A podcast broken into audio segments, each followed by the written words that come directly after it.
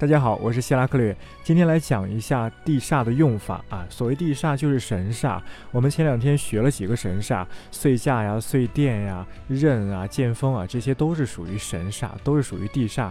当然还有其他的也非常重要，但是呢，慢慢来，一步一步来。今天先做一个小的总结，对于讲过的岁驾、岁殿怎么用，哎，这一部分做一个小的总结。用的文本是地煞赋，这个地煞赋以后还会再讲。以后我们讲到其他的神煞，讲到金神破碎，讲到这些神煞的时候，还要去再一次去讲地煞赋。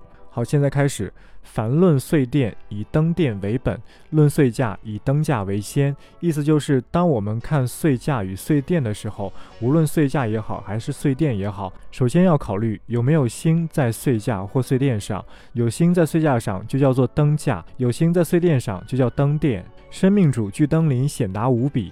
日月主若拱夹，富贵非常。首先呢，生命主指的是生主和命主。那命主不用说了，就是命宫的主宰星嘛。而这个生主指的是月亮的主宰星，主宰月亮的那颗星就叫做生主。假设月亮在处女座，处女座它的主宰星是水星，所以呢，月亮的主宰星就是水星。那么生主也就是水星。他这里说生命主具登临，显达无比，意思就是如果生主和命主都登了驾或者登了殿的话，那就会显达无比。继续。日月主若拱夹，富贵非常。日月主就是太阳的主宰星和月亮的主宰星了。那这个月亮的主宰星就是刚才的申主。他说日月主拱夹，那么什么叫拱夹呢？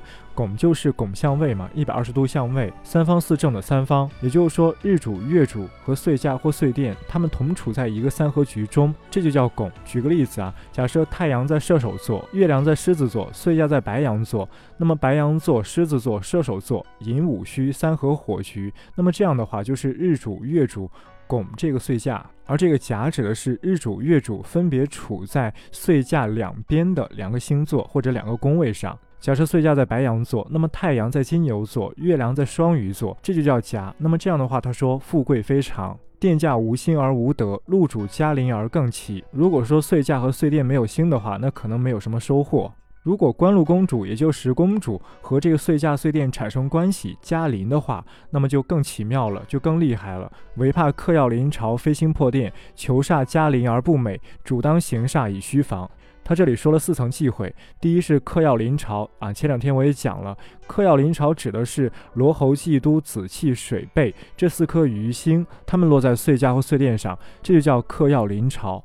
那么第二层飞星破殿，按照李光谱的意思呢，飞星指的是处在对宫的凶星，就是说如果岁殿岁驾的对宫有一颗非常凶的星，那这样的话就叫飞星破殿。但是呢，他的说法还不全面，如果仅仅是对宫一颗凶星的话，它当然也不好，但是呢，它还不足以形成那么恶劣的后果。这个处在对宫的凶星，它必须还带了煞，尤其是带了飞刃，这才是很要命的。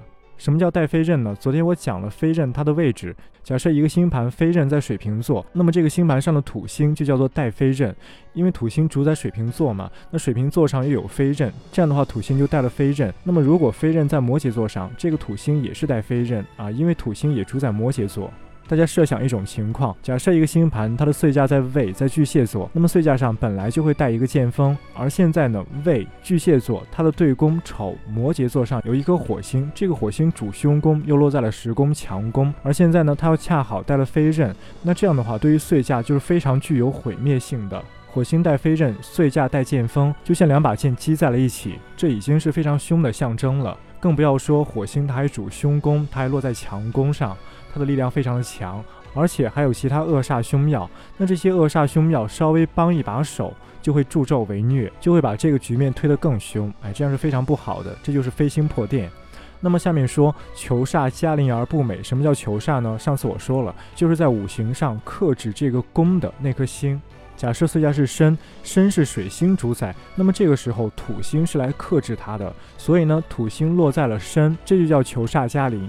最后一句主当行煞，指的是这个岁驾它的公主星行了其他的凶煞，或者这个岁驾的公主她本身就带了其他的凶煞，这样也不好。这就是他说的四个层次。好，今天先讲到这儿，我们明天再见。